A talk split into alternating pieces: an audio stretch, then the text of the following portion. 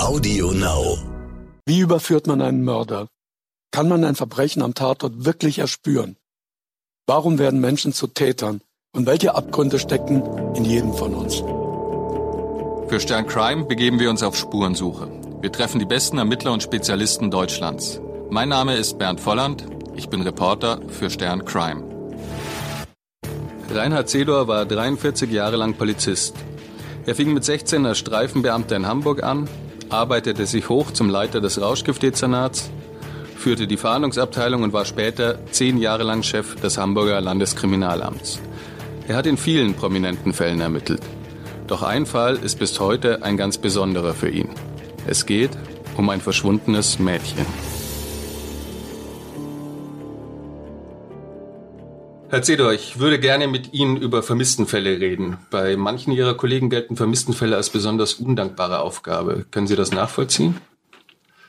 Nachvollziehen kann ich das aufgrund meiner Erfahrung so nicht. Ich möchte aber so einsteigen, insofern Duplizität der Ereignisse, als ich heute mit der U-Bahn hier zur Aufnahme gefahren bin, war in der U-Bahn ein Plakat vom Bundeskriminalamt, hängt das so in der U-Bahn mit Stichtag vom Januar 2018 sind über 8000 Menschen in der Bundesrepublik aktuell vermisst.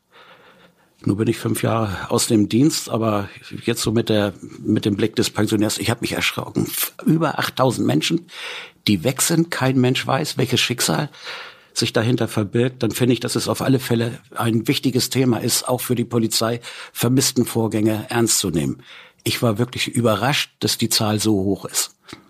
Die meisten der Fälle erklärt, erklärt sich ja relativ schnell von selbst auf, weil die Leute zurückkehren. Ja, klar. Das ist, glaube ich, warum auch manche Kollegen ja. äh, auch genervt sind, weil man dann ein großes Aufgebot losschickt und nach einem Tag ist dann der Ausreißer wieder zu Hause. Ja, klar. Das verursacht äh, viel Arbeit.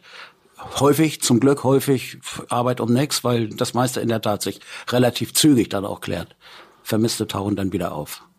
Sie sind bereits als 16-Jähriger zur Polizei gegangen, haben als Streifenpolizist angefangen, sind dann aufgestiegen, wurden später Leiter des äh, Hamburger Rauschgiftdezernats, dann Chef der Fahndung und später auch Leiter des Landeskriminalamts in Hamburg.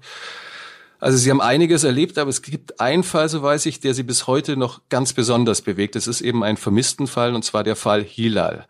Warum ist dieser Fall so besonders für Sie? Naja, ich bin Papa von zwei Töchtern. Und für mich war es das erste Mal, dass ein Kind weg ist. Und ich dafür verantwortlich war, für die, äh, für die Ermittlung verantwortlich war. Besonderheit war sicherlich auch, dass wir, um Hilal dann wiederzufinden und die Umstände des Verschwindens zu klären, über ein Jahr in einer BAO, also wir sagen Polizei, äh, sprachlich BAO, besondere Aufbauorganisation, umgangssprachlich vielleicht besser als SOKO. Wir haben über ein Jahr in einer Sonderkommission gearbeitet, mit viel Auf und Abs. Es war eine Achterbahn der, der Gefühle, Hoffnung, Enttäuschung. Wir konnten den Fall bis heute nicht klären. Und ja, äh, was mich dann, obwohl eigentlich zur Freude bei so einem tragischen, traurigen Fall kein Anlass ist, dann doch wieder freut, wenn hin und wieder meistens zum Verschwindetag von Hilal, wenn sich der Verschwindetag nähert, dann in den Medien was zu lesen ist. Dann bin ich stolz auf meine Polizei, dass man Hilal nicht vergisst und die Ermittlungen weiter fortführt. Ja, der Fall ist in Hamburg auch sehr, sehr prominent, weil er, weil Hilal, glaube ich, das einzig Langzeit vermisste Kind in, in Hamburg ist. Ja. Richtig? Richtig. Hm. Ähm, der Fall spielt im Januar 1999. Hilal ist zehn Jahre alt. Sie stammt aus einer Türke oder gehört in eine, gehört zu einer türkischstämmigen Familie, hat zwei Geschwister. Sie lebt in Hamburg-Lurup. Das ist ein Stadtteil einer dieser Stadtteile, die man gerne Arbeiterviertel nennt, also viele Hochhäuser, hohe Einwohnerdichte, auch ein wenig anonym. Das ist der 27. Januar 1999. Äh, ist Zeugnistag, Zwischenzeugnis. Hilal hat ein gutes Zeugnis, ist auch eine gute Schülerin und ein aufgewecktes Mädchen, so wird sie beschrieben. Äh, an dem Tag hat sie ihr Seepferdchen bei der Schwimmprüfung geschafft und kommt nach Hause. Der Vater ist ganz stolz, äh, schenkt ihr eine Mark ähm, damit sie sich eine Packung Kaugummi ihrer Lieblingsmarke Huba Buba kaufen kann. Da ist es 13.15 Uhr. Als sie danach nicht mehr zurückkommt, machen sich erst die Eltern auf die Suche und um 17 Uhr wird die Polizei informiert. Und ab diesem Zeitpunkt gilt dieses Mädchen als vermisst und das ist ein Vermisstenfall. Gibt es da eigentlich einen standardisierten Ablauf, wenn jemand vermisst gemeldet wird? Also mein Wissensstand ist 2012, da bin ich pensioniert worden und zu dieser Zeit hatten wir einen Standard. Das kann ich vielleicht am, am besten erklären, wenn ich mal was sage, was bedeutet das eigentlich, wenn ein, ein Mensch verschwindet? Weil man weiß erstmal gar nichts um die näheren Umstände. Man erfährt nur als Polizei, da ist jemand nicht mehr da, wo er eigentlich hingehört. Ja, dann rattert das im Gehirn. Was kann passiert sein? Dann kommen die Gedanken, ein Unglück, ein Unfall. Erste Überlegung. Zweitens, derjenige, der vermisst ist, verschwindet freiwillig aus dem Leben, ähm, hat oder will Suizid begehen. Oder dritte Alternative, er hat sich dazu entschieden, jetzt unerkannt irgendwo anders zu leben. Oder die vierte, eine denkbar schlechte, ein Verbrechen ist passiert. Ein Verbrechen der Gestalt, dass die Person tot ist oder irgendwo festgesetzt, entführt ist und noch lebt, möglicherweise unter Lebensgefahr. Wenn man dem so folgt, null Informationen hat, ist eins für die Polizei ganz klar. Ich habe einen hohen Zeitdruck. Alles, was ich jetzt versäume, was ich jetzt nicht rechtzeitig mache, führt möglicherweise dazu, dass der Mensch Schlimmes erlebt beziehungsweise nicht überlebt. Also wenn er einen Unfall hatte, dass er, dass er Unterstützung braucht oder bei einem Verbrechen, liegt, bei einer Entführung. Liegt irgendwo hilflos oder äh, ja, jedenfalls erst in einer wehrlosen Situation die er dann möglicherweise auch nicht überlebt. Deswegen geht's um, auch um Geschwindigkeit und um Qualität. Und da ist eben ganz wichtig, dass man viele Maßnahmen gleichzeitig macht. Die wichtigsten Maßnahmen sind eben, dass man sofort anfängt mit Suchmaßnahmen. Da gibt es ja zum Glück meistens Hinweise durch diejenigen, die das bei der Polizei gemeldet haben, dass die Person verschwindet. Das muss zügig gemacht werden. Wichtig ist aber auch, dass man, obwohl man noch keine Anhaltspunkte für ein Verbrechen hat, sofort anfängt, im Umfeld entsprechende Personen, die man rausrastern kann aus den polizeilichen Akten, äh, aufsucht und guckt. Teilweise wissen das diese Menschen dann auch schon. Jawohl, ich bin bei also der was, Polizei. Was bekannt. heißt rausrastern aus den Akten? Also das heißt äh, ähm, bekannte Sexualstraftäter beispielsweise. Beispielsweise bekannte Sexualstraftäter man entwickelt sich dann von innen nach außen. Also die meisten Taten passieren ja im Umfeld mhm. des, des, des Opfers und insofern entwickelt man sich von, von innen nach außen, also erst im unmittelbaren Nahbereich. Wer ist eigentlich bei uns bekannt, dem wir diese Tat, wenn wir unterstellen, dass dort eine Sexualstraftat begangen ist, zutrauen können? Und bei dem klingeln wir, bei dem kommen wir dann zu Besuch. Das kann natürlich noch nicht sehr gründlich sein, weil man hat noch keinerlei Hinweise. Man hat einfach nur die Sorge, dass dieser Mensch eventuell damit zu tun haben könnte. Wichtig ist dann auch Öffentlichkeitsfahndung aufzurufen, weil der eine Bereich ist, da ist etwas passiert im nahen Umkreis. Das andere ist natürlich, dass es dann auch reisende Täter gibt, wo man dann auch darauf hinweist, dass wir hier eine vermisste Person haben. Hat durchaus auch Risiken, weil naturgemäß nimmt Bevölkerung das, das ernst. Es gibt sehr viele Hinweise, die dann auch so ein bisschen den Ermittlungskanal nachher verstopfen. Es gibt so viele Hinweise. Wie soll man das in der Kurz Kürze der Zeit Das heißt, Sie lösen dann für sich auch so eine kleine Informationslawine aus. Richtig, ne? richtig, ja. richtig. Und das muss ja auch alles bearbeitet und verarbeitet werden. Wie, wie sah es im Fall Hilal aus? Ähm, 17 Uhr kommt der Anruf bei der Polizei. Dann wird gleich, wird gleich gesucht oder wartet man da noch ein bisschen ab? Da möchte ich noch einen, einen, Rückblick in die Zeit gehen. Das ist vor 20 Jahren gewesen. Diesen Standard, den ich eben vorgestellt habe, den die Polizei Hamburg 2012 hatte, diesen Standard gab es 1999 noch nicht. Da war der Umgang, die Suche nach vermissten Kindern Sache des örtlichen Polizeikommissariats. Das heißt, wenn ein Kind weg war, war das erstmal das örtliche Polizeirevier, was für diesen Fall verantwortlich war. So, und was die Kollegen dann damals gemacht haben, war eben die Suche, die Fahndung nach dem, nach dem Kind. Also sehr viel Privatinitiative der Familie Erdschan ja, und die polizeilichen Suchmaßnahmen. Also wird erstmal die Gegend abgesucht. Und sie, die fanden dann einfach auch an diesem Tag äh, ja. keine Spur. Wie, wie geht man in diesen Momenten eigentlich mit den Eltern um? Die, die melden das Kind als vermisst, ja. sind sehr aufgeregt. Was sagt man denen? Jetzt äh, warten Sie erst mal ab, das wird schon gut gehen. Beruhigt man die oder was ist da die ideale Vorgehensweise? Also so dies, dies berühmte, machen sich keine Sorgen, alles, alles wird gut. Ich halte das für keine glückliche Idee. Kann sich vielleicht jeder vorstellen, der selber Kinder hat. Meine Tochter, mein Sohn ist weg. Ich mache mir richtig Sorgen, weil deswegen habe ich auch die Polizei eingeschaltet und sagt mir jemand von der Polizei, machen Sie, machen sich keine Sorgen. Nee, also ich bin doch dann in einer anderen Welt. Ich möchte bitte, dass jetzt alles getan wird, mein Kind wiederzufinden. Und ich denke, so ist auch sinnvoll, dass Polizei denn so reagiert, dass derjenige, der Verantwortung für den Fall hat, sich mit den Eltern trifft und denen erklärt, sich vorstellt und sagt, ich trage die Verantwortung. Ich versichere Ihnen, wir werden alles das tun, was in unserer Macht steht, um Ihren Sohn, Ihre Tochter wiederzufinden. Was sich dann auch als sehr hilfreich im Laufe der Erfahrung, die ich dann sammeln durfte, herausgestellt hat, war, wenn man nachher so eine BAO, so eine besondere Aufbauorganisation, so eine Sonderkommission gebildet hat, dass man die Eltern dann auch mal einlädt das heißt, einlädt also richtig in die Gebäude, richtig, in, ins genau. Präsidium zu einer Sitzung, dass sie das mitverfolgen können. Vielleicht kommen wir ja noch, Herrn, drauf zu sprechen, was dann eigentlich so eine besondere Aufbauorganisation, so eine Sonderkommission ausmacht. Das ist ja nichts anderes, als dass eine Dienststelle rund um diesen Fall gebaut wird. Also da gibt es eine Örtlichkeit, wo ausschließlich Menschen sitzen, die mit der Bearbeitung dieses Falles zu tun hat. Und das ist über die Sprache hinaus, über das Erklären des Polizeiführers bei den Eltern ein, ein deutliches Signal, dass die mal begreifen, wer eigentlich welche Handgriffe macht, wer eigentlich wofür zuständig ist in, in so einem Fall. Und das, denke ich, das gibt ein enormes Vertrauen. Dass sie also auch die Leute kennenlernen? Oder, oder geht es auch um das, um, um das Signal, hier ist ein richtiger Apparat äh, in Bewegung gesetzt ja, worden. Wir nehmen es geht ernst. um das Vertrauen in den Apparat, genau Staat macht. Es geht aber auch um die persönliche Komponente. Menschen kennenlernen, die ihre Aufgabe erklären. Das gibt Vertrauen.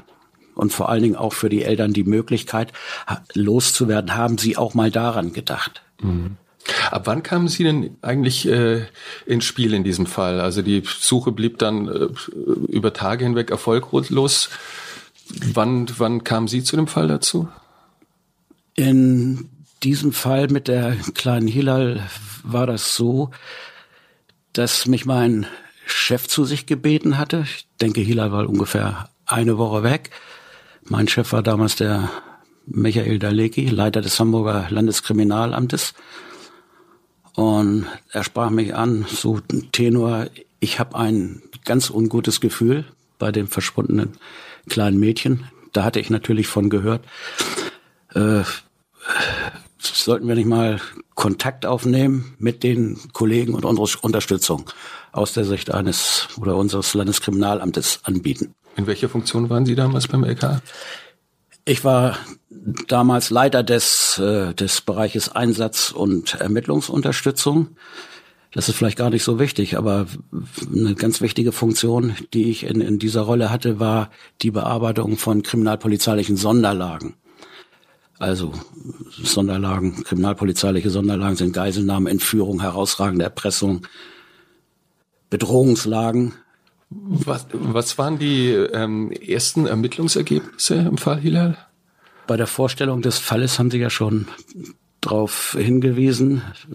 Die Eltern waren gerade ganz stolz. Hilal hatte ein prima Zeugnis gehabt und hatte, glaube ich, auch ein oder zwei Tage vorher den Freischwimmer geschafft. Sie hat also vom Papa eine D-Mark bekommen und wollte sich ihr geliebtes Hubba Bubba Kaugummi holen. Das liegt also näher, dass man sich aufmacht und einmal recherchiert, äh, ja, wo hat sie denn dieses Huba Buba gekauft? Hat sie das überhaupt gekauft und dann in einem kleinen Einkaufszentrum, was direkt vor dem Wohnhaus liegt, konnten wir dann nachvoll nachvollziehen äh, anhand eines Kassenbons, dass in der Tat ein kleines Mädchen, daran konnte sich noch die Verkäuferin erinnern, diesen Huba Buba Kaugummi gekauft hat.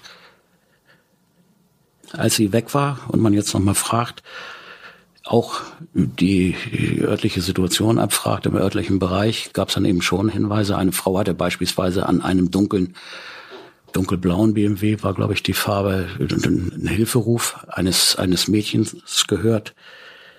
Es gab Menschen im Umkreis, die gehört hatten, dass offensichtlich ein, ein Geschäftsinhaber wiederholt kleine Kinder belästigt haben soll. Das waren so Hinweise, denen man dann natürlich auch nachgehen muss. Hinweise aus der Öffentlichkeit, die dann zuhauf eingehen, werden analysiert, werden bewertet. Das alles führt dann zu weiteren Maßnahmen. So ist es ja dann auch so gewesen im Fall Hilal. Es bezog sich nicht nur auf den, auf die Örtlichkeit dann in Lurup. Es gab Hinweise, dass Hilal auf Mallorca gesehen wurde, dass sie im Flughafen in, in Istanbul gesucht, äh, gesehen wurde und, und, und. Das heißt, Sie haben eine ganze Fülle von Hinweisen. Wie sortiert man aus, welche, welchen man nachgeht und welchen nicht? es ist ja nicht so, dass was ein Zeuge beobachtet, dann auch gleich der Wahrheit entspricht. Ich merke das gerade besonders an mir, wenn Sie mich fragen zu Situationen, die jetzt über 20 Jahre zurückliegen, wie ich mich konzentrieren muss und wie war das eigentlich, wie war das eigentlich genau? So, und wir alle wissen, es gibt Erinnerungsfehler, es gibt Überlagerungen und so. Dann gibt's auch den Bereich bei Zeugen, die dann genau wissen, dass sie uns nicht die Wahrheit erzählen. Dann gibt es auch so den, den, den Bereich Zeugen, die es dann auch aufschneiden und so. Und da ist es dann ganz wichtig, dass man so ein Stück mit den Möglichkeiten, die man dann in der Situation hat, die Spreu vom Weizen trennt was ist jetzt wichtig, was müssen wir ernst nehmen.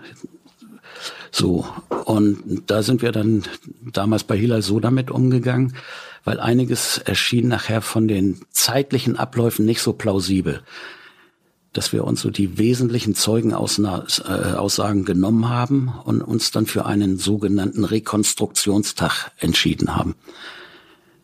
Wir sind also dabei gegangen, haben Teams, mehrere Teams gebildet und haben den Mittwoch, den 27.01., den Verschwindetag von Hila mit jedem Einzelnen bis zur Verschwindezeit von Hila so gegen 13 Uhr 20, 13.30 Uhr nachgespielt. Was heißt mit jedem Einzelnen? Also jedem Familienmitglied oder? Mit ganz vielen Familienmitgliedern, aber auch mit anderen Zeugen, die uns dann ihren Tagesablauf nochmal ja, dargestellt haben. Und wir konnten dann im einen oder anderen Fall feststellen, naja, so wie die Leute uns das erzählt haben, so war es dann nicht. So kann es auch von, von der zeitlichen Abfolge nicht gewesen sein. Und die zweite wichtige Erkenntnis war dann auch, dass wir uns neue ja, Ermittlungsbereiche erschlossen haben.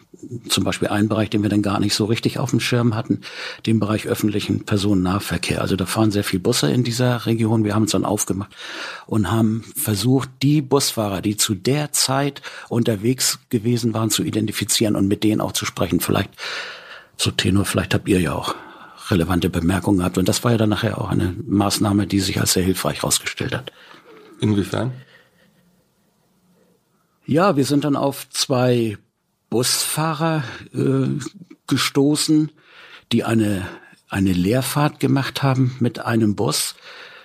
Sehr schön, dass man anhand der Tachoscheibe dann nachstellen äh, konnte, dass die zeitliche Vorstellung so ungefähr gegen 13.20 Uhr muss dieser Bus dann auch in der Spreestraße gewesen sein und beide Bus Fahrer erzählten dann eine Situation, die uns so ein bisschen dann doch das Blut in den Adern hat fast gefrieren lassen. Sie sahen nämlich einen, ein, ein, ein kleines Mädchen, in der Beschreibung sehr ähnlich der kleinen Hilal, dieses Mädchen an der Hand eines Mannes. Beschreibung des, des Mannes so deutsch, deutsche Abstimmung. Also bei den, bei den Busfahrern entstand so das Bild, naja, da gibt's aber Haue und Papa und, und Tochter passen nicht so richtig zusammen. Also ein türkisches Mädchen an der Hand eines offensichtlich aufgeregten deutschen Mannes. Und das Kind zieht in eine Richtung, so das, was die beiden dann wohl besprochen haben. Oh, da gibt's aber nachher Haue. Das war dann so eine Situation, wo ich heute nach wie vor glaube, dass A, das nicht ausgedacht war von den Fahrern. Die haben so eine Situation gesehen und aufgrund der örtlichen und der zeitlichen Nähe gehe ich da schon von aus, dass es sich da um Hilal gehabt, gehandelt haben wird. Wie haben die Fahrer den Mann beschrieben?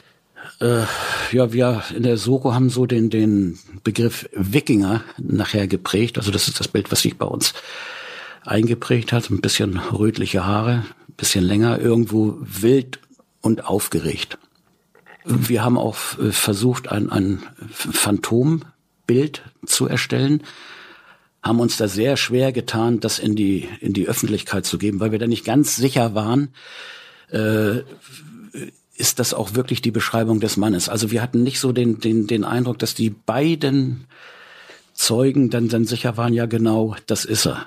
Da vielleicht, jetzt, wenn ich so spreche, kommt die eine oder andere Erinnerung nochmal hoch, wie es dann so ist. Dann haben wir das Phantombild des scheinbaren Täters zurückgehalten. Ich weiß dann eine fürchterliche Medienschelte, die wir dann bekommen haben.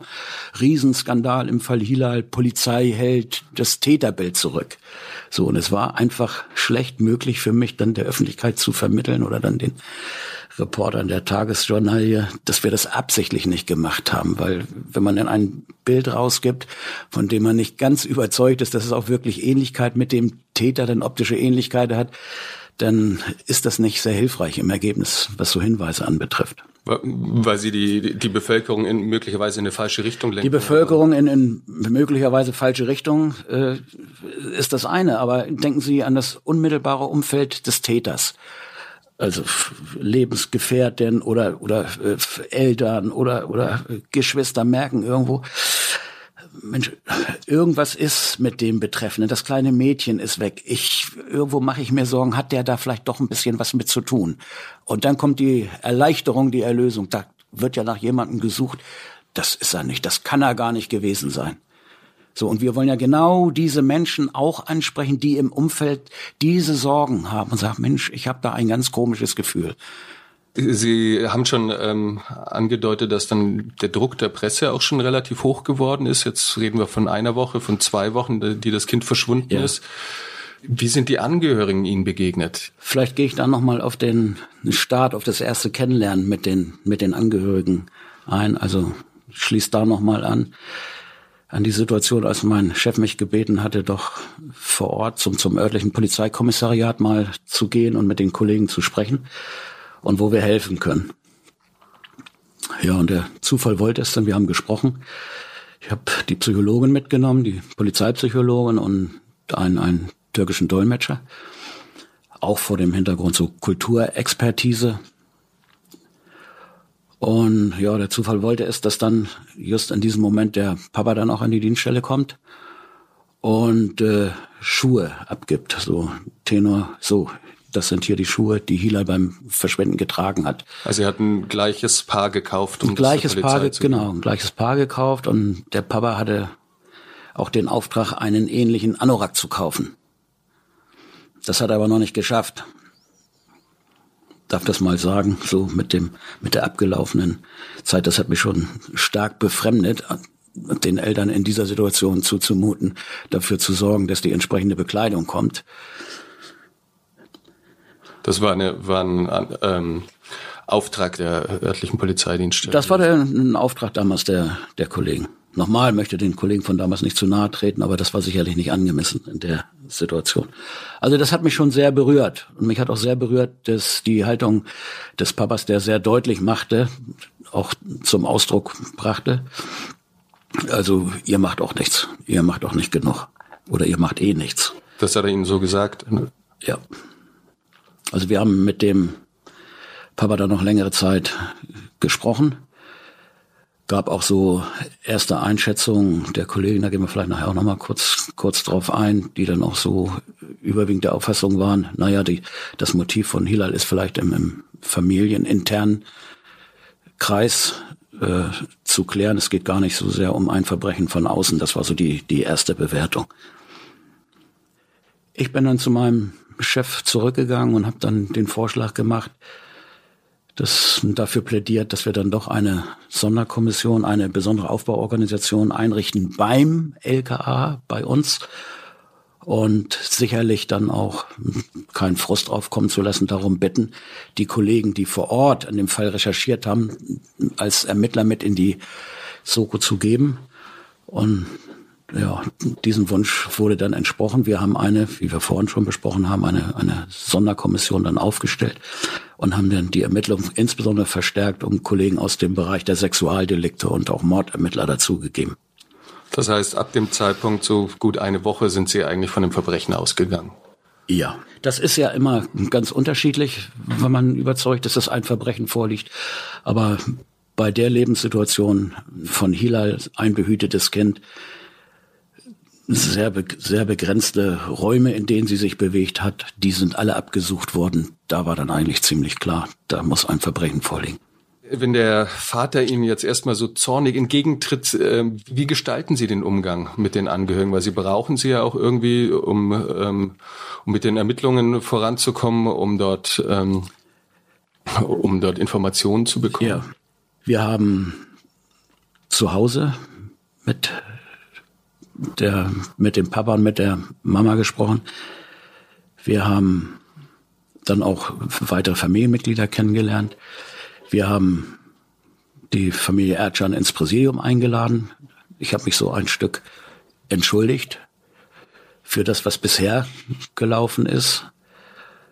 Wobei es da insbesondere darum ging, äh, sich dafür zu entschuldigen, dass äh, so wenig transparent gemacht wurde. Es sind ja durchaus auch viele Maßnahmen gelaufen und wir haben uns verabredet, dass das in Zukunft anders wird. Dann haben wir die Kollegen vorgestellt. Also, dass die Familie stärker über die Maßnahmen der Polizei informiert wird. Anders eingebunden wird, anders informiert wird, dass sie auch einen regelmäßigen Ansprechpartner an die Hand bekommt.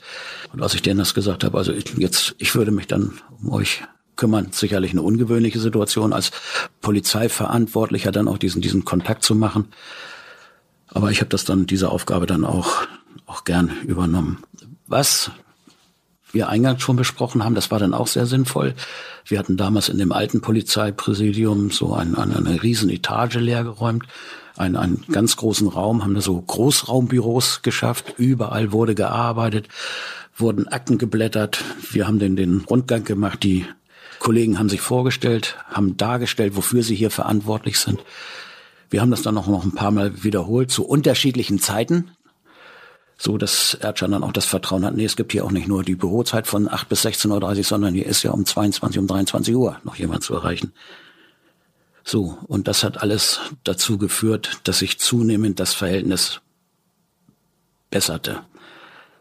Der erste Hinweis, den der Sie richtig aufhorchen ließ, ging ja dann, glaube ich, auch, soweit ich das weiß, an die Familie. Ne? Das war ja ein Anruf, ja. der dann bei der Familie Erdschan einging. Mhm. Ja, dieser Anruf, wenn Sie auf den Anruf Christuskirche anspielen, das war äh, eine Situation, die ist schon passiert, bevor wir als, als Sonderkommission da gearbeitet haben. Ich kann heute aus der Erinnerung nicht mehr sagen, wann das genau war, aber in dieser Woche, als wir auf alle Fälle noch nicht auf dem Plan waren, klingelt nachmittags das Telefon, ein, ein männliche Stimme macht deutlich, dass sie was über das Verschwinden von Hilal weiß und das Wissen würde sie gern kundtun. Und äh, sie hat den Papa Kamil Erdschan aufgefordert, doch zur Christuskirche in Eimsbüttel zu kommen, zur U-Bahn-Station Christuskirche. Naja, und das hat er natürlich sofort wahrgemacht, hat sich auf dem Weg. Hat er die Polizei gemacht. vorher informiert? Er hat, das muss ich, Stichwort Zeugenaussagen, aus der Erinnerung kam. Ich meine, er hat sie informiert, ist dann aber ohne Polizei schon mal losgefahren. Zu einem Treffen an der Christuskirche ist es nicht gekommen, weil ich erinnere auch, dass Papa Kamil dann fürchterlich wütend war, weil dann hat er Blaulicht und Martinshorn gehört und war natürlich, weil niemand hat auf ihn gewartet, dann der Überzeugung, dass die Polizei da mit Blaulicht und Martinshorn hingefahren sei und hätte den Menschen vertrieben. Problem war aber, die Kollegen, die ja von dem Treffen nichts wussten, mussten dahin, weil da dann ein, ein Alarm bei einer Bank ausgelöst wurde. Also das hatte überhaupt nichts damit zu tun. Ja, was wir später recherchieren konnten, wir konnten die Telefonzelle an der Christuskirche identifizieren, von wo aus dieser Anruf abgegangen ist. Ich denke nach wie vor aus dem Gesamtkontext, dass es keine Spinnerei war, diese Anrufer, sondern ich denke nach wie vor heute, dass das jemand ist, der uns zu den Ermittlungen auf alle Fälle weiter hätte helfen können. Alles, was wir dann unternommen haben, war dann auch so, dass es leider zu keinem Kontakt mehr gekommen ist. Also das heißt Aufrufe in der Presse, oder? Aufrufe in der Presse, ja, weil es geht ja nicht darum, dass es dann unbedingt der Täter gewesen sein muss. Vielleicht nochmal, was mich dann besonders geärgert hat, das ist so ein, passt es vielleicht nochmal zum Thema Medienarbeit, in der kleinen Situation so ein bisschen der Bereich Medienschelte. Wir hatten wie wir das sehr häufig gemacht haben, äh, Hintergrundgespräche gemacht. Ich hatte die Medienvertreter eingeladen, hatte immer den, den Sachstand der Ermittlungen so mitgeteilt und warum ich bitte, dass Folgendes nicht berichtet wird oder dass es auch in Ordnung ist und kein Problem ist, wenn das eine oder andere dann doch ermittelt wird. Ja, so hatte ich auch nochmal von diesem Anruf von der Christuskirche, von der Christuskirche erzählt und hatte darum gebeten, wir hatten auch so ein bisschen ja, psychologisch begleitet, wie man diesen Aufruf machen könnte, dass sich dieser, dieser Mensch denn bei uns meldet. Ja, und dann machte eine Hamburger Tageszeitung auf mit der Überschrift Anruf von der Christuskirche, war das der Täter? Und damit war natürlich, ja, genau das Zeichen ist richtig. Ich habe so einen Nights gehabt. Und damit war natürlich die Be Bereitschaft alles, eines anrufenden Zeugen erheblich gesunken. Ja, Sie sagten schon, ähm, eben das, das Verhältnis zur Familie hat sich, hat sich wieder stabilisiert. Sie müssen ja auch zugleich immer in die Familien rein ermitteln. Wir haben das jetzt ja in dem mhm. Fall, im aktuellen Fall des Verschwindens der Rebecca, wo der Schwager des Mädchens mhm. im Verdacht ist und das ja. auch die ganze Familie dann ja mhm. durcheinander bringt. Wie sind Sie da im Fall mhm. von Hilal vorgegangen? Also ich will gar nicht äh, verhehlen. Die Auffassung der Kollegen, der Dienststelle vor Ort war ein, eindeutig so, äh, dass da einiges in der Familie noch aufzuklären ist. Und bei unserem vertrauensbildenden Gesprächen, so will ich das mal sagen, habe ich dann schon sehr deutlich gemacht, so ein Bild entworfen, mit den Eltern gesprochen. Das Bild sah dann aus wie folgt. Bei mir auf der Schulter sitzt Hilal. Die fasst mir in die Haare und sagt, Herr Zedor, ich möchte, dass Sie mein Schicksal aufklären. Wenn die Familie damit zu tun hat, möchte ich das genauso aufgeklärt haben. Ich möchte, ja, wenn ich tot bin, muss das aufgeklärt werden. Wenn ich hier irgendwo festgehalten werde, möchte ich hier raus. Das ist mir genauso wichtig, wie wenn das ein Fremder gewesen ist. Diese Maßnahmen sind erforderlich und die machen wir auch, egal wie sich unser Klima entwickelt. Und das wurde auch so akzeptiert. Ist ja eigentlich auch jedem klar, dass es natürlich nachher eine schwere Situation, die eine oder andere schwere Situation nochmal kommt. Weil bis jetzt ist das ja alles nur theoretisch. Aber wenn man dann die eine oder andere Maßnahme trifft, das eine oder andere rausarbeitet, wo man dann nicht zufrieden ist mit dem Ergebnis, dann merkt man ja auch, da entsteht wieder Konflikt. Das heißt, akzeptiert, akzeptiert von der Familie, meinst du? Ja, genau. So, aber wir hatten natürlich nachher auch sehr schwierige Situationen, wo wir dann auch ja aneinander geraten sind, wo dann nur dieses Bild wieder gehofft, äh, geholfen hat. Wir gesagt, bitte denkt dran, mein Chef heißt Hilal, eure Tochter, und die möchte jetzt, dass ihr Schicksal geklärt wird. Vielleicht soll ich da noch kurz drauf eingehen, oft auf diese Familien, Familiengeschichte, was mir natürlich sehr, sehr schwer fällt, weil äh, vielleicht auch mal wichtig vorwegzustellen, Herr Volland, Sie haben gerade den, den Fall Rebecca angesprochen. Ich denke, wenn so eine, eine Lage abgearbeitet werden muss, dann ist immer ein, ein wichtiger Blick in das Innere. Kommt das von außen, also außerhalb der Familie, ist die Straftat passiert oder hat die Familie da was zu tun? Und da denke ich, es gibt in jedem Bereich, also bin ich nur noch alt genug geworden, irgendwie sowas wie Familiengeheimnisse. Darüber macht man nicht so ganz so gerne reden und so. Und diese Kleinigkeiten, diese kleinen Lügen haben in solchen Fällen dann ganz fatale Auswirkungen. So, und im Nachhinein hat uns das einige Zeit gekostet, hatte einige Aktivitäten von uns erfordert, bis wir eigentlich eine relativ triviale Geschichte aufgeklärt haben. Mir ist nur wichtig, an dieser Stelle auch deutlich zu machen, für alle, die diese Sendung dann hören, die Familie Erdschan hat definitiv mit dem Verschwinden von Hilal nichts zu tun. Es ist alles abgearbeitet. Aber Ihr erster Eindruck damals war ein anderer. Was gab es da für Hinweise? Es gab da Ungereimten, die konnten einfach nicht, nicht so gewesen sein. Also beispielsweise hatten wir dann die, ja heute muss ich sagen, fantastische Oma gehabt, die uns dann auch erklärte, was sie an dem Tag gemacht hatte. Sie hatte zwei Freundinnen besucht und anhand der Tatrekonstruktion, wir hatten das vorhin angesprochen, war ganz klar, so kann es nicht gewesen sein. das passt zeitlich hinten und vorne nicht. Egal, was wir angestellt haben, äh, Oma ist bei dieser Variante geblieben. Also Sie, Sie sind die Wege abgegangen? Die Wege abgegangen und irgendwann stellte sich auch heraus, die beiden Freundinnen, die Ali-Bi-Geberin, das wackelte auch immer mehr. Also das passt alles hinten und vorne nicht. So, das war ja auch für jeden ersichtlich. Es gab dann weitere Hinweise. Das hat sich dann auch nicht als, als, als wahr herausgestellt, dass die Familie Erdschan eigentlich dann wohl auch die Absicht gehabt haben sollte, sich zu trennen, also Papa und Mama. Was Humbug ist, das, das, das stimmt überhaupt nicht, aber solche Botschaften nimmt man dann auch als, als, als Hinweis entgegen. Und irgendwo war auch dann, ja, herausgekommen, Oma, die wirklich hier ganz viel gearbeitet hat und sehr viel in der Türkei ihre eigene Familie unterstützt hat, dass sie da auch die eine oder andere Zahlung eingestellt hat.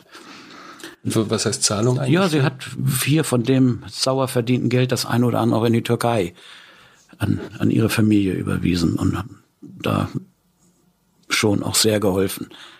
Und das hat sie jetzt abrupt eingestellt. Und das hatte sie, ja, abrupt weiß ich nicht, aber sie hatte das halt eingestellt. So, und da war eben abzuklären, was hat das jetzt eigentlich für Folgen? Dann haben sie natürlich auch so die Spur, Mensch, Mutti und, und, und Papa trennen sich. Sorgt jetzt der eine Elternteil dafür, dass dann die Kinder schon mal in Anführungsstrichen gesichert werden? Oder bei den Verhältnissen, wenn, wenn die, die Oma die Zahlung einstellt, war ja auch eine Überlegung, nimmt man jetzt das Kind und sagt, Oma, bitte weiter überweisen und dann äh, seht ihr Hilal auch wieder. Ach, man, man erpresst die, die Großmutter mit Zum Beispiel, ja, wenn man dann das so Erpressung nennen will. dazu kam dann eben auch, dass es einige Reisebewegungen aus dieser Familie nach, nach Hamburg gegeben hatte die uns auch nicht erklärlich waren. Da wurde dann auch nicht so offen drüber gesprochen. Können Sie das konkretisieren? Ja, einige aus der Familie, einige Angehörige aus der Familie sind dann auch hier in Hamburg gewesen. Angeblich hat man sich nicht getroffen. Was dann auch der Wahrheit entsprach. So, aber für uns war das eben alles nicht ausreichend und normal. Wir sind für Hilal da gewesen und wollten das aufklären. Also das hat uns dann dazu gebracht, dass wir mit einer kleinen Delegation in die Türkei gereist sind haben das mit den türkischen Kollegen aufgeklärt, sind dort toll betreut, toll unterstützt worden, so dass ich in, in der Bilanz eindeutig sagen kann, also Hilan und Familie hat überhaupt nichts zu tun. Im Nachhinein tut mir das leid, was wir dann der Familie haben auch in dieser Situation zumuten müssen. Aber ich bin davon überzeugt, es ist fachlich erforderlich gewesen. Ich möchte das noch auflösen mit der Oma. Äh, ja, warum hat sie uns nicht gleich die Wahrheit erzählt? Sie hatte sich getroffen mit ihrem äh, geschiedenen Ehemann, der in der Familie nicht gut gelitten wurde. Und das wollte sie natürlich nicht, dass das dann wieder ja, da diskutiert wurde. Also ihr war auch gar nicht so das Ausmaß bewusst, was sie dann eigentlich mit dieser ja, Lüge auslöst. Wie, wie hat sie dann reagiert, als sie ihnen dann letztlich gegenüber saß und äh, sie damit konfrontiert haben? Also ich sag mal, Oma Fatma und ich, wir sind nachher beste Freunde gewesen. Das macht sich jetzt auch irgendwie so ganz schrecklich anhören. So, und wie kann man nur in so einer Situation lügen und so weiter und so fort. Und ich habe mich auch ein Stück geärgert, diesen, diesen Aufwand. Bin aber auch der Meinung, dass es nicht verkehrt ist, dass wir uns diese Gewissheit dann auch so abgeholt haben. Und wer von den Zuhörern jetzt denkt, ja, dann habe ich das Kind richtig versteckt, weil in Wirklichkeit ist sie noch in der Türkei und so. Man muss ja nicht nur sehen, dass es Ergebnis der Durchsuchung so war, dass von Hilal weit und breit nichts da war, sondern dann lernen sie auch so psychologischen Komponenten kennen. Also die haben also was passiert da zwischen den Menschen? Mit denen reden sie und so. Also das ist auszuschließen. Ich nochmal, diese Botschaft ist mir jetzt ganz wichtig, dass da kein falscher Eindruck entsteht. Die Familie hat mit dem Verschwenden ihrer Tochter nichts zu tun. Die Großmutter kam dann letztlich zu Ihnen und hat es doch gestanden. Wie, wie, wie muss man sich so ein Gespräch vorstellen? Ja, vom, vom Ergebnis ist das so gewesen. Es waren aber einige Gespräche, rückblickend ganz, ganz süß. Oma Fatma kam dann immer mit einem Picknickkorb ins Präsidium. Wir haben uns dann bei mir im Büro unterhalten. Vertrauen musste ja erst aufgebaut worden, musste erst aufgebaut werden und ja, ich glaube drei, vier, fünf Mal haben wir uns dann bestimmt getroffen, bis Oma bitte das auch alles zu sehen vor dem Hintergrund des, des Kulturkreises mir dann gesagt hat, ja, ich habe meinen Ehemann von damals getroffen und wir haben uns wieder so ein, ein Stück, ja, angenährt will ich gar nicht sagen, aber wir waren in der Überlegung, das hat sich alles erledigt. Zwischenzeitlich, ich will ihn auch nicht mehr sehen, endgültig auch nicht mehr sehen. Aber mir ist ganz wichtig, dass das ein Geheimnis zwischen uns bleibt. Cedor. Das habe ich ihr dann auch zugesagt und spreche jetzt öffentlich darüber. Es wurde ja dann auch später. Es wurde später, später öffentlich. Das muss, ist klar, das muss auch in der Familie diskutiert werden. Ist ja auch ein Thema. Oma, was ist denn da mit dir los? Was, was, was verschweißt du denn da? Das war ja auch deutlich. Mhm. So, und dann haben wir das auch aufgelöst. Wie hat die also Familie also, darauf reagiert? Die Familie ist daraufhin auch wieder so ein Stück zusammengekommen. Ich habe ja die Familie sehr häufig dann auf, aufgesucht und betreut. Da war Oma dann auch im Familienkreis immer dabei. Da hat es keine Schäden gegeben. Aber jetzt sind Wochen vergangen. Ne? Sie sind nach Izmir gereist, haben dort ja. Durchsuchungen gemacht und Sie stehen wieder bei Null. Ja. Wann, wann hatten Sie Ihren ersten Tatverdächtigen dann? Ich, ich so will sagen, was einen so umtreibt in so einer Sonderkommission. Das ist ja das eine sicherlich, das Aufklären äh, der Situation. Das zweite, was einen umtreibt, Mensch, wenn ich das nicht aufkläre, der Täter macht ja weiter. Und jetzt ist ja eigentlich das Schlimmste, was passieren kann, wenn der nächste Fall kommt. So, und, oh, und wieder unser Täter.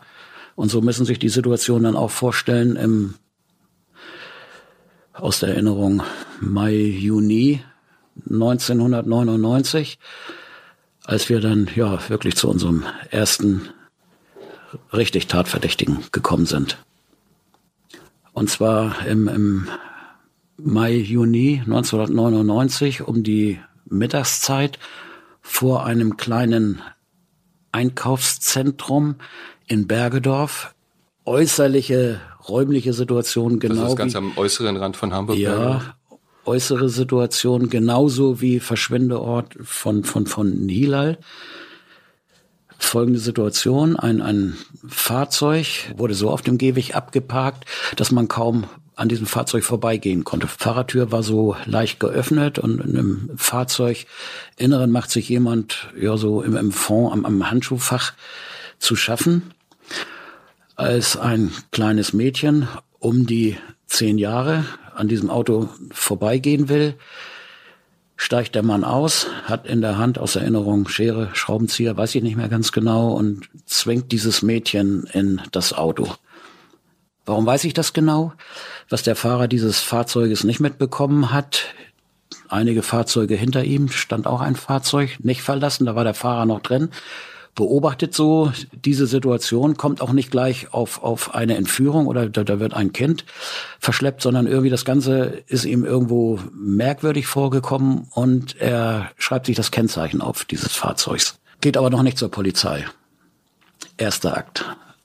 Zweiter Akt bei der Polizei in Bergedorf meldet sich äh, jemand, der anzeigt, äh, dass an einem Baum gefesselt ein Kind aufgefunden wurde. Polizei erfährt über die Information des, des Kindes, äh, dass sich dieses ereignet hat. Man weiß aber noch kein Kennzeichen und, gar nichts. Ja, aufgrund dieses Sachverhaltes dann natürlich Öffentlichkeitsfahndung.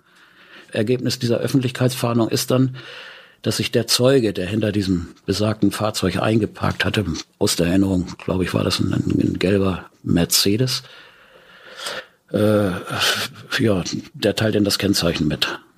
Dadurch hatte man dann identifizieren können, wer ist eigentlich Halter des Fahrzeuges, hat diesen Halter dann aufgesucht, der die Kollegen dann auch schon empfängt und sagt, ich weiß, weswegen sie gekommen sind. Er hat gesagt, dass er für die Umstände verantwortlich ist. Also er hat das, das Kind, kind entführt, hat es missbraucht? Hat das Kind entführt, hat das Kind missbraucht. Ja. Und dann an einem Baum gefesselt, gefesselt gehen genau. lassen. Ja. Das heißt, es ist ein Tathergang, der durchaus ja für Hilal auch in Frage gekommen ist. Also dafür sprach ja einmal äh, die Tatumstände so, oder zumindestens so ähnlich haben, hätten wir uns das vorgestellt, was, was Hilal widerfahren ist, also reinzerren in ein Fahrzeug. Ein zweiter Aspekt, der uns stutzig gemacht hat, äh, war nachher dann auch die Optik. An der Stelle kann ich vielleicht noch mal einfügen, ich hatte ja von den beiden Busfahrern gesprochen. Dieses Zerren an dem, an, an dem türkisch aussehenden Kind. Da haben wir dann eine Gegenüberstellung mit diesem Mann gemacht. Und äh, da war jetzt nicht die 100% Überzeugung, aber ja. Er ja, als nein. Und dann gab es eine Besonderheit, die ich hier in, der Situation, in dieser Situation in unserem Gespräch jetzt nicht anspreche, äh, wo die Zeugen sich auch relativ sicher waren. Da gab es so eine, eine Eigenheit, die sie dann, ach Mensch, jetzt fällt uns ein, genau, das hatte der ja auch, den wir gesehen haben. Das heißt, Sie können es nicht sagen, was Täterwissen ist. Weil das Täterwissen ist und wenn man dann später nochmal auf den Täter kommt, kann dieser Umstand ja nochmal Relevanz haben. Ja, und der dritte Aspekt, äh, warum wir davon ausgehen müssen, war so die psychologische Einschätzung. Also unsere Psychologin, äh, die dann auch mit dem Mann gesprochen hat, die hat ihn dann so analysiert, narzisstische Persönlichkeit, das ganze, das ganze Verhalten, die ganze Situation, als ihr das zweite kleine Mädchen, äh, ich sage jetzt ruhig mal den, den Namen, die kleine Daniela entführt hat, genauso tatauslösende Umstände hat er bei sich. So, das ist so ein Erfahrungswissen bei Sexualstraftätern, die sich dann, die dann Kinder in ihre Gewalt bringen. Da gibt's ja immer so eine, eine Auslösesituation. Genau diese hat dieser Mann gehabt und wir gehen auch davon aus, dass das eine ähnliche Situation wie bei Hilal ist. Dazu also besondere Stressmomente. Besondere Stressmomente auf der Arbeit, im, im, im privaten Umfeld, psychosomatische, bestimmte psychosomatische Probleme, wo man also sagt, das, das, oh, das passt, darum müssen wir uns dann weiter kümmern. Also er steht unter Druck und muss äh, genau. äh, platt gesagt Dampf ablassen und Richtig. dann kommt es zu so einer Tat. Und das war zu beiden Zeitpunkten. Genau, das, das passte. Und was dann auch rausgearbeitet wurde über die Vernehmung, dass er so ein, ein, ein Cruiser ist, also der dann so ziel, scheinbar ziellos durch die Straßen fährt und äh, organisiert und guckt und macht. Wir fanden auch sehr, sehr äh, merkwürdig, dass er vom Fall Hilal eigentlich gar nichts, nee, nicht eigentlich, sondern gar nichts gewusst haben will. Die Medien waren voll, tagtäglich wurde darüber berichtet. Das hat er aber offensichtlich nicht mitbekommen, hat aber in diesem Zusammenhang auch erzählt, dass er nie in seinem Leben im Stadtteil Nurup gewesen ist. Naja, und dann kommen so, so Randaspekte. Er hatte äh, kurz vorher dann auch erzählt, dass er eine türkische Prostituierte aufgesucht hat und so. Das sind alles so Sachen für uns. Psychologen hat immer gesagt, so äh, rote Flaggen, um den müssen wir uns näher kümmern. Wir haben auch sowas wie eine Rekonstruktion gemacht, also die Aufnahmesituation des, des, des Kindes nachgestellt.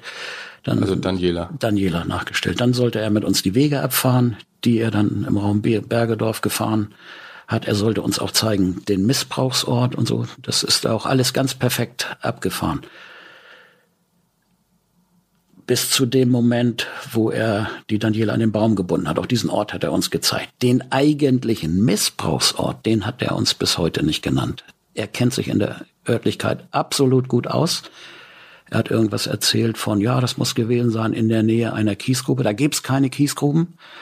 So, und dann stellt sich natürlich die Frage, ja, warum sagt er denn diesen Punkt nicht? Das also ist er erinnert sich an alles, er erinnert sich an jede Abfahrt, an, an, an jeden jedes, Baum. Und man merkt auch, der kennt sich da aus, aber diesen Missbrauchsort, den konnte er dann nicht benennen, bis heute nicht. Und was sagt Ihnen das?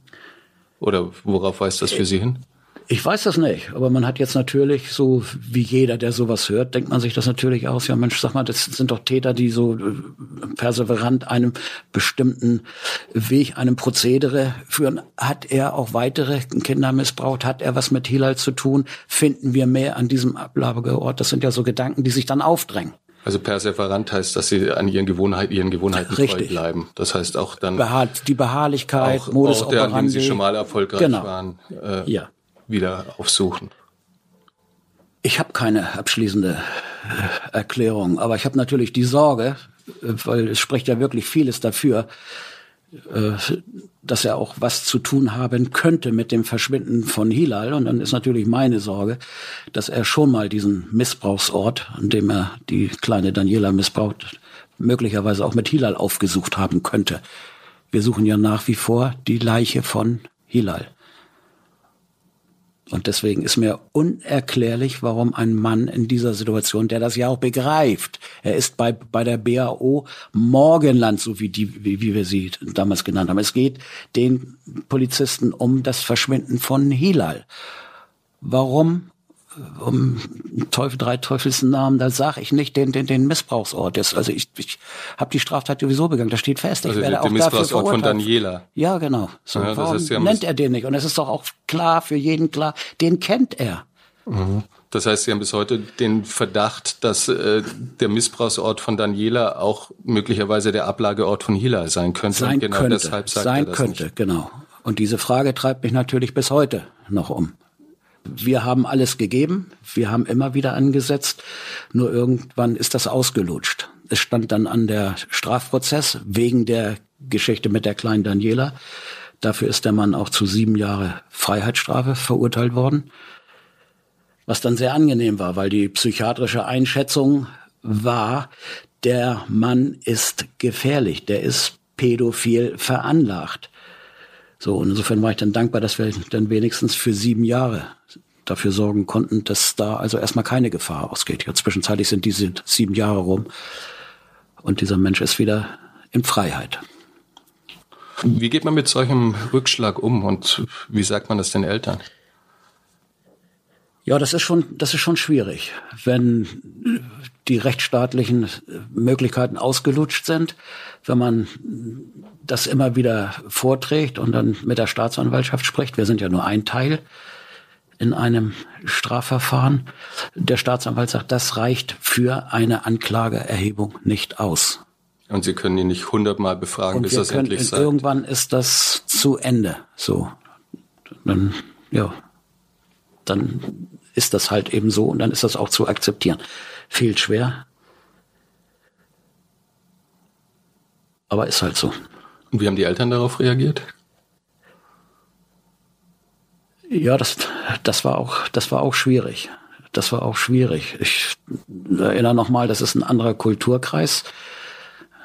Da haben wir dann auch hier bei uns in der Bundesrepublik nicht immer so, so einsichtige Spielregeln. Da wurde schon deutlich dann auch, Mensch, kann man da nicht noch ein bisschen mehr machen? So. Und dann ist halt immer wieder das, das Formale. Nein, wir sind hier in einem Rechtsstaat. Es folgten erstmal ja keine weiterführenden Hinweise und dann wurde irgendwann die BAO aufgelöst. Die wichtigste Frage ist natürlich, wie gehen wir weiter mit dem Fall Hilal um? Hilal, das Verschwinden von Hilal ist nicht geklärt. Man kann jetzt nicht einfach die Akten zumachen, so, und dann ist es vergessen. Und insofern haben wir uns so eine Lösung überlegt. Wir haben Menschen definiert und haben Zuständigkeiten definiert, wo dann auf alle Fälle gesichert waren. Es fing dann an bei der äh, Dienststelle zur Bekämpfung der Sexualdelikte, dass der Fall dahin geht, dass er da in Obacht gehalten wird und immer wenn beispielsweise in einer anderen Stadt in Deutschland was passiert, einem Kind was passiert, dass man immer nachguckt, kann das oder checkt, hat, kann das was mit Hilal zu tun haben oder Hinweise, die es gibt. Weil Stichwort Jahrestag, dann wird ja immer wieder aufgerufen und so weiter und so fort. Dann gibt's Hinweise, kümmert euch. Und wir wollten auch noch in so eine Routine, also so den Kontakt auch zu den Eltern, weil auch im privaten Umfeld hört man ja auch das ein oder andere. So und sagt, Mensch, Cedor, der hat uns das erzählt und so und habt ihr das eigentlich mal überprüft? Das war auch wichtig, das alles zu organisieren. Also die Eltern haben wir damit in diesem Prozess Also, dass man weiter in regelmäßigen aufgenommen, Kontakt zu ihnen bleibt. so, um diese Angst zu nehmen. Ach so, dann die Akte ist zu, das ist ja das Schlimmste dann für Eltern so und jetzt interessiert sich da keiner mehr für. Das wollten wir auf alle Fälle verhindern und das haben wir auch verhindert. Aber nochmal, das ist kein schönes Gefühl, so unverrichteter Dinge dann den Laden zu schließen. Tauchten dann in der Zeit nach Abschluss der BAO neue Verdächtige auf? Ja, es gibt da einen, ja, bis heute auch Tatverdächtigen. Auf den sind wir gekommen. Das muss gewesen sein, so Mitte Mai 2000. Die BAO war aufgelöst. Dann ergibt sich im Raum Lurup folgende Situation. Ein, ein Mann entführt, missbraucht ein, ein auch ungefähr zehnjähriges Mädchen, wirkt das bis zur Ohnmacht Und das Kind kommt wieder zu sich. Und dieser Mann bläut dann dem Mädchen ein. Du pass mal auf, ich bringe dich jetzt zur Polizeiwache. Du erzählst, dass du äh, von Jugendlichen überfallen wurdest und wehe, du sagst was, dass ich das gemacht habe. So, mit diesem Bemerken liefert er das Mädchen bei der Polizeiwache ab. Und dann überlegt er sich das wohl doch mal und kurze Zeit später kommt er auch zur Wache und stellt sich und erzählt dann genau diese Geschichte. Ja, was dann passiert, sind natürlich Ermittlungen. Man ist wieder hochelektrisch, gleiche Örtlichkeit, Raum, Raum Lurup.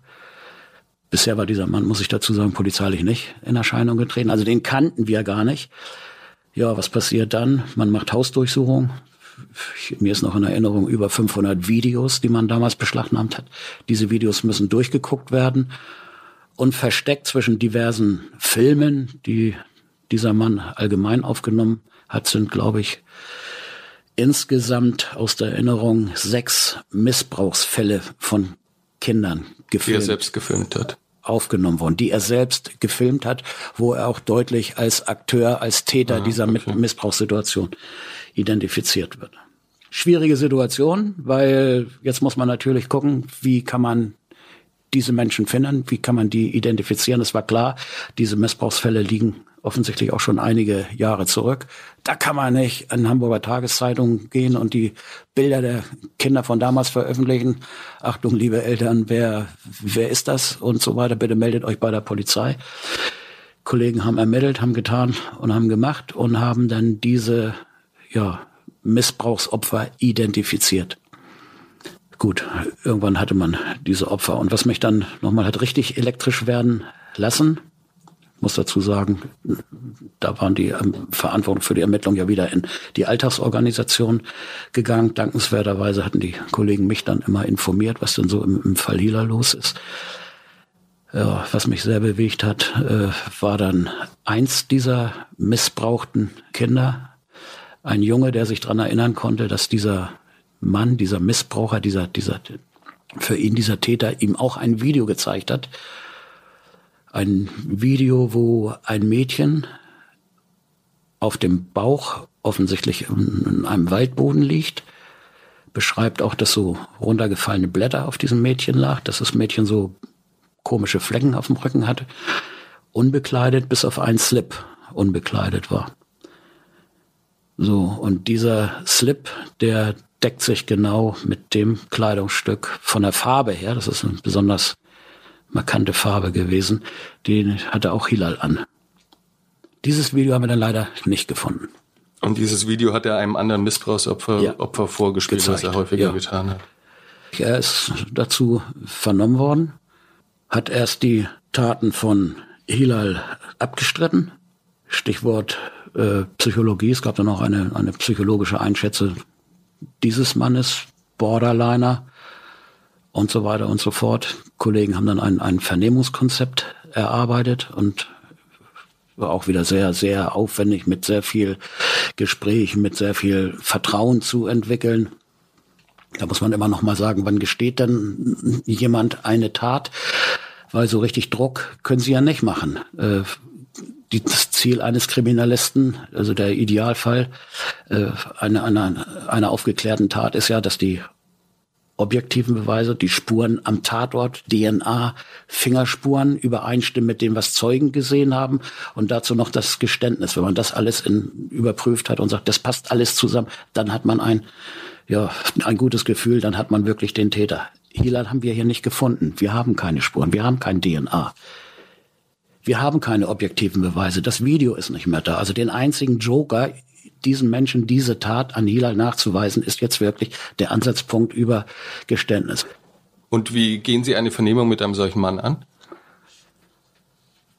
Ja, also das muss sehr gründlich vorbereitet werden und da haben wir uns dann die Dienste unserer Polizeipsychologen zunutze gemacht, vor dem Hintergrund der Tätereinschätzung dieses Mannes. Ziel bei einer Vernehmung ist ja immer so, dass man ein Motiv finden würde, finden muss, warum es jetzt hilfreich und wichtig ist, ein Geständnis abzugeben. Das muss also bei ihm ja ein Mehrwert sein, als weiter zu lügen, zu lügen und zu, und zu leugnen. Ja, um diesen Träger, um diesen Punkt zu finden, ist schon mal klar, dass es äh, ganz viel Zeit, ganz viel Geduld braucht, dass man einen Menschen finden muss, der Zugang zu dem zu Vernehmenden findet. Das geht dann auch immer nur über diverse Gespräche und so weiter und so fort. Ich verkürze das jetzt mal an der Stelle. Sowas wie Vertrauen wurde aufgebaut und irgendwann gab es dann auch ein Geständnis, jawohl, ich bin für das Verschwinden von Hilal verantwortlich. Also zusätzlich zu den Taten, die über die der genau, Reihe über genau. die Filme schon überführt Es gab dann gab dann auch eine eine Schilderung, äh, wie er Hilal aufgenommen hat, also in das Auto gezerrt hat und es gab nachher nach großen Zögern auch die ersten Informationen, wo er Hilal dann vergraben hat. Das ist dann eigentlich für uns der wichtigste Punkt, weil wenn wir in der Tat an der Stelle, die dann bezeichnet wird, Hilal finden, gibt's ja dann kaum noch vernünftige Zweifel, dass dieser Mann mit dem Verschwinden von Hilal zu tun hat. So, ich kann jetzt gar nicht mehr sagen, was jetzt genau die unterschiedlichen Ablageorte, die er uns genannt hat, äh, gewesen sind. Fakt war, jedes Mal da, wo wir dann den Spaten angesetzt haben, haben wir Hilal nicht gefunden. So, insofern hat er in seiner, in seiner, in seinem Geständnis durchaus auch Details genannt.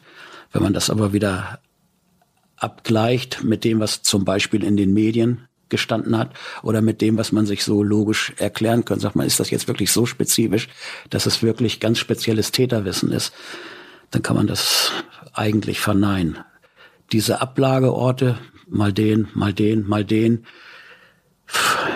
nie was gefunden. Ja, das führt dann auch dazu, dass man irgendwann auch, das sind dann auch rechtliche Gründe, die Befragung, die Ermittlung dann einstellen muss. Stand ja dann auch ins Haus der Prozess wegen der sechs Missbrauchsfälle. Das Landgericht hat diesen Mann dann in die Psychiatrie eingewiesen. So, und dann haben wir das auch gemacht, so gemacht, dass wir sagen, ja, gut, dann lass uns den nicht aus den Augen verlieren. Wir halten auch, wenn er in der Psychiatrie einsetzt, den Kontakt aufrecht und der Kollege, zu dem er dann ein ja, vertrauensvolles Verhältnis aufgebaut hatte, den er auch mal so ein Stück als, als Kumpel bezeichnet hat, was nur nicht unbedingt ein, ein, ein Indiz für Vertrauensverhältnis sein muss, aber so war die Sprache dann zwischen den beiden. Ja, der hat ihn dann über, ja, das ging bestimmt auch dann über einige Jahre immer wieder aufgesucht und so ein Stück betreut.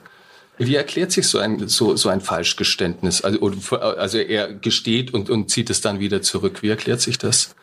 Ja, ich habe gelernt, es gibt, gibt unterschiedliche Gründe. Also die Einschätzung war, das ist, so ein, ein, ein, ein Borderline, ein, ein, ein Borderliner gewesen, der aufgrund der eigenen äh, Einschätzung des eigenen Selbstwertgefühles, was er so hat, vielleicht auch dazu neigt, sich mal wichtig zu tun das mal wieder rausnimmt, dann auch so sich so vielleicht so ein Stück sonnen kann in, in, in seiner Macht, die er ausübt. Also so der. Also er schickt sie zum, äh, schickt sie zum Graben und die Zeitungen ja. sind voll, man hat den Täter und. So, ja.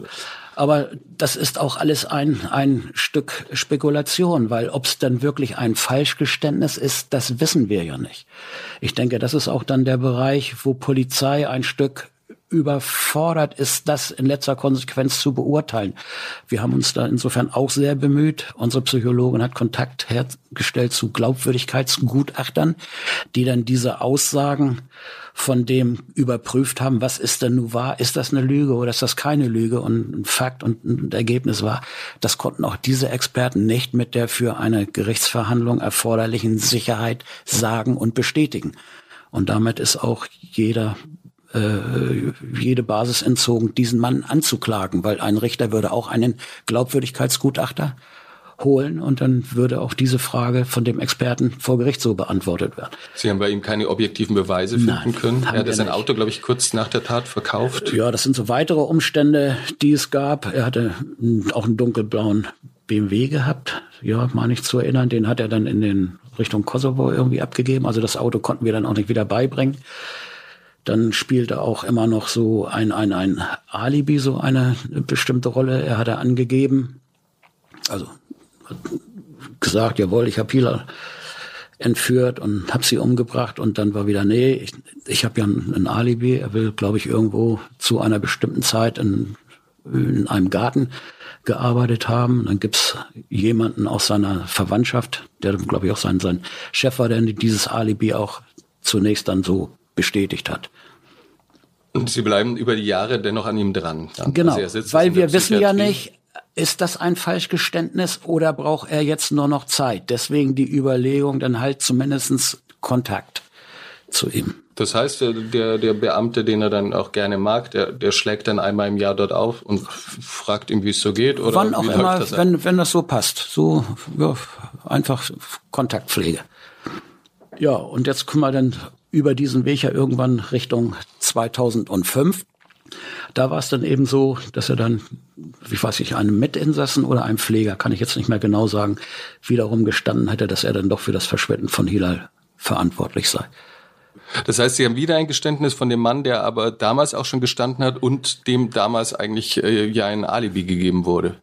Ja, also, da sprechen Sie, denke ich, einen ganz, ganz wichtigen Aspekt an Fehlerkultur in, in so einer äh, BAO. Und da ist natürlich ganz wichtig, da hat Öffentlichkeit und da haben wir auch den Anspruch, gewissenhaft und gründlich zu arbeiten, dass eben keine Fehler passieren.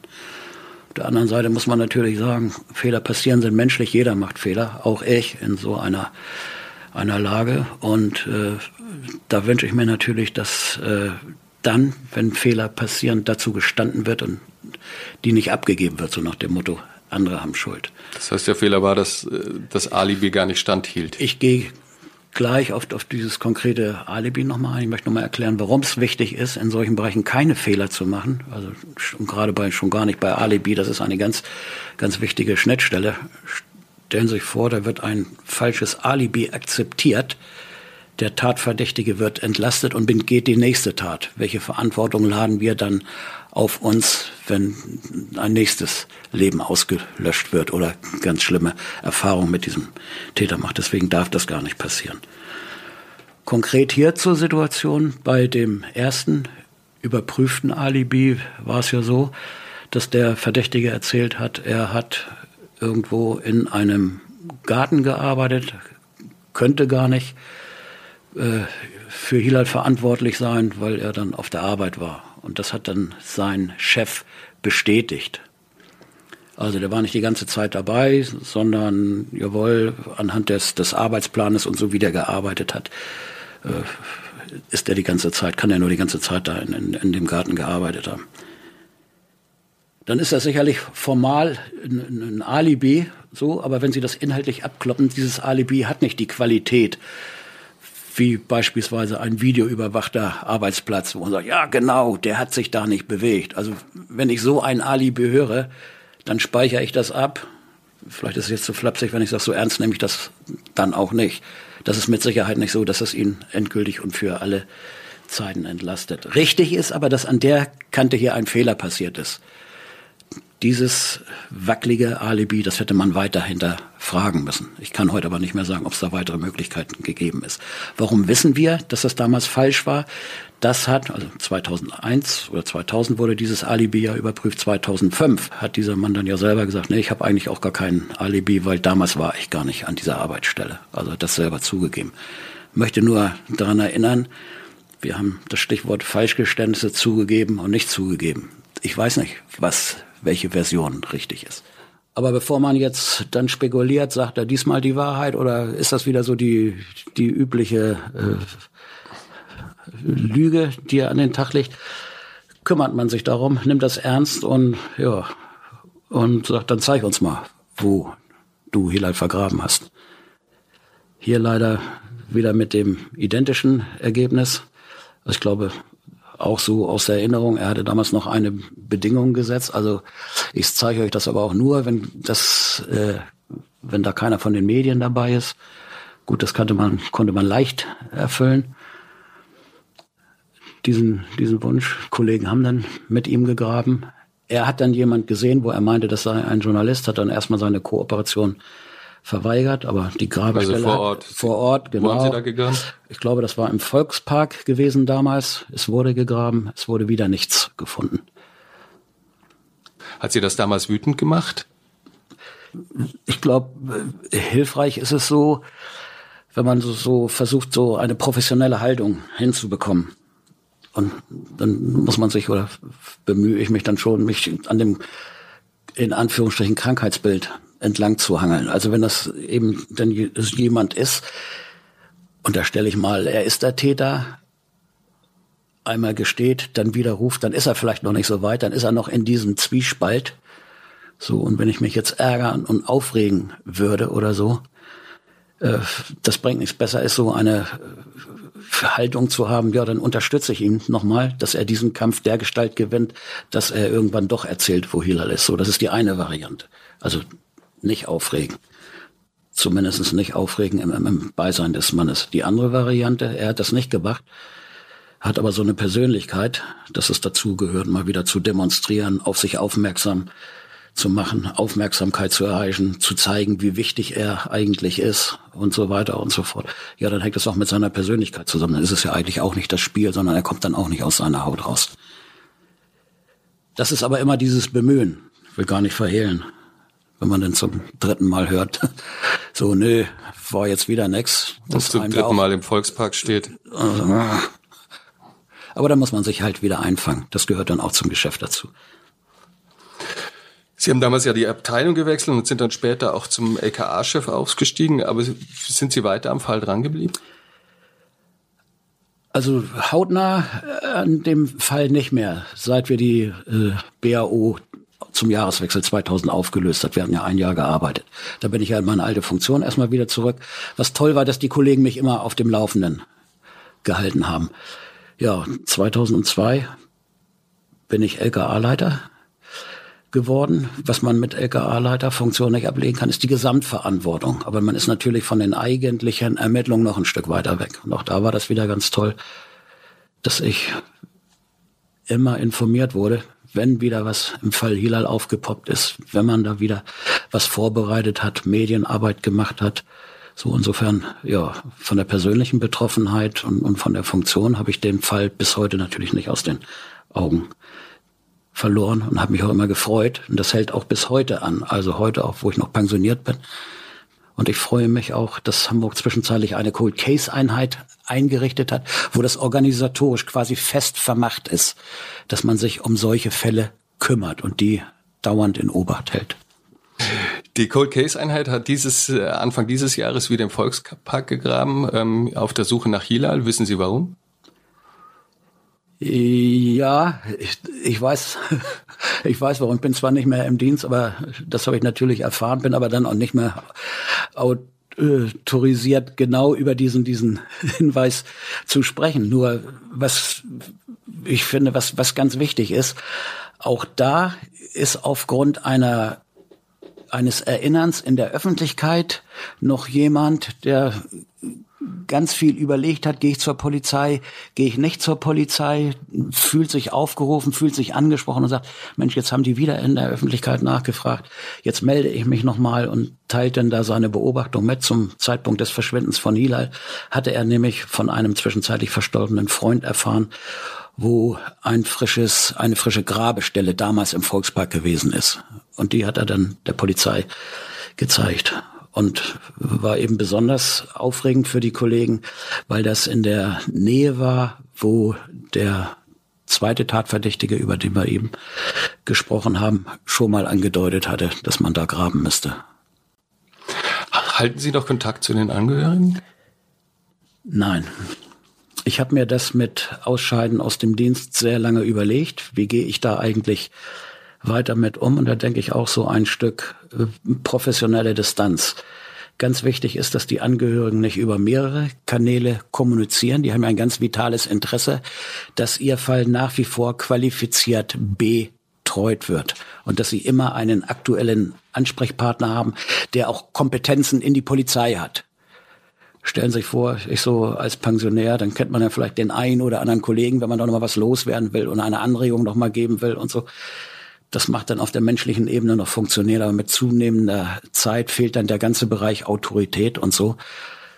Und dann wird es auch schwieriger, sich in so einem Bereich zu halten.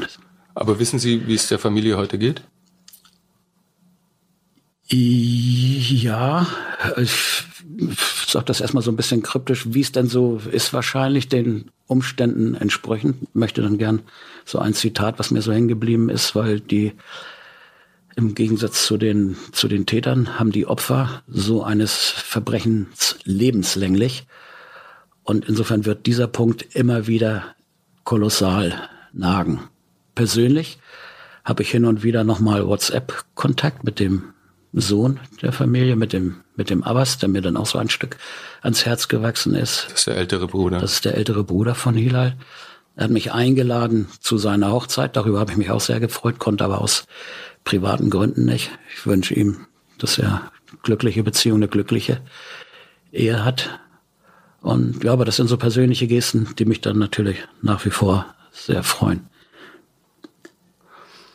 Sie selbst haben den Angehörigen damals, glaube ich, versprochen, dass der Fall gelöst wird, was bis jetzt nicht gelungen ist. Nagt das an Ihnen? Ja, das nagt sehr an mir als jeder ganz herzlichen Dank für das Gespräch. Audio Now.